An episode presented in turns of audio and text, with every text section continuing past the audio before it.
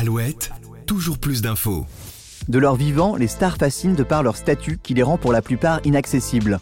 Mais lorsque sonne l'heure de leur mort, il est possible, muni d'un portefeuille bien rempli, de se procurer un petit morceau de leur passage sur Terre.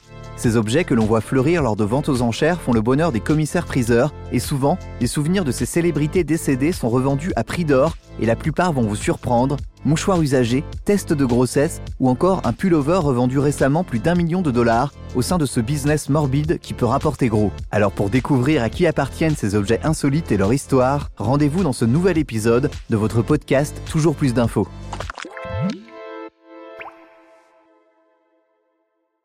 un test de grossesse, une dent en très mauvais état, un ongle ou encore un slip sale, si les stars laissent une image impeccable de leur vivant, une fois décédés, certaines parties d'eux-mêmes peuvent se revendre à des prix défiant toute concurrence.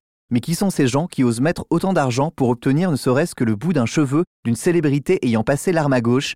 Et sont-ils tout à fait sains d'esprit pour aller au bout de ce raisonnement plus que discutable? Il y a quelques jours, les personnes présentes dans la salle de la prestigieuse Sotheby's n'en avaient que faire.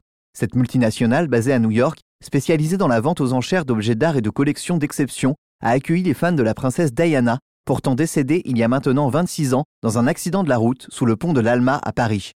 On pourrait croire que toutes ces personnes bien décidées à en découdre pour obtenir un petit bout de la célébrité décédée sont là pour un objet hors du commun, une voiture de collection, une maison ou peut-être même un château de cette femme d'exception ayant appartenu à la Royal Family britannique. Mais rien de tout ça, les gens présents dans l'assemblée sont là pour une seule raison, mettre la main sur un pullover rouge arborant des motifs en forme de mouton, porté par Lady Di en 1981, peu de temps après ses fiançailles avec le prince Charles lors d'un tournoi de polo.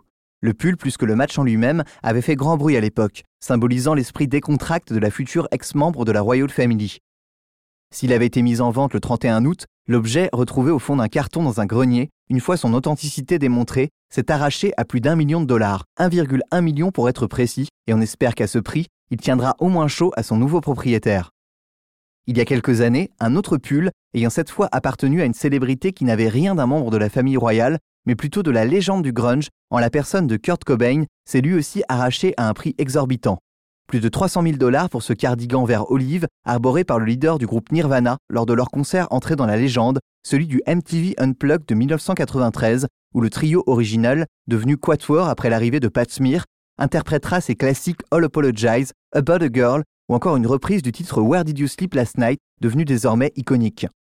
Et si la revente de vêtements était somme toute très classique et sans surprise pour l'instant de par ces deux pullovers cités plus haut, alors vous n'êtes sans doute pas prêt pour ce qui va suivre.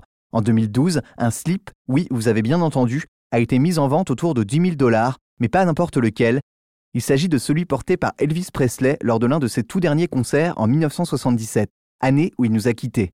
Le sous-vêtement blanc, qui portait encore la trace de l'artiste, a même été encadré dans un magnifique entourage doré, accompagné de deux photos de lui sur scène, arborant un pantalon blanc suggestif sous lequel on peut imaginer le dessous de ce linge de corps. Une bien drôle de manière de célébrer les 35 ans de la mort du King, décédé à l'âge de 42 ans cette même année. D'autres lots encore plus loufoques ont été revendus, tels que la radio des poumons de Marilyn Monroe au prix de 45 000 dollars lors d'une vente aux enchères de Las Vegas, ou encore une dent pourrie du leader des Beatles, John Lennon, assassiné le 8 décembre 1980, cédé pour près de 25 000 dollars. Si tous ces objets se sont arrachés à de tels prix, nul doute que ce juteux business de revente de souvenirs ayant appartenu à des stars de la musique, du cinéma ou de l'aristocratie anglaise a encore de beaux jours devant lui. Et vous alors, qu'en pensez-vous? Pour ou contre ces reventes d'objets post-mortem? Je vous laisse vous faire votre propre opinion sur la question et vous retrouve demain pour un tout nouvel épisode de Toujours plus d'infos. Toujours plus d'infos, le podcast de la rédaction d'Alouette qui va plus loin.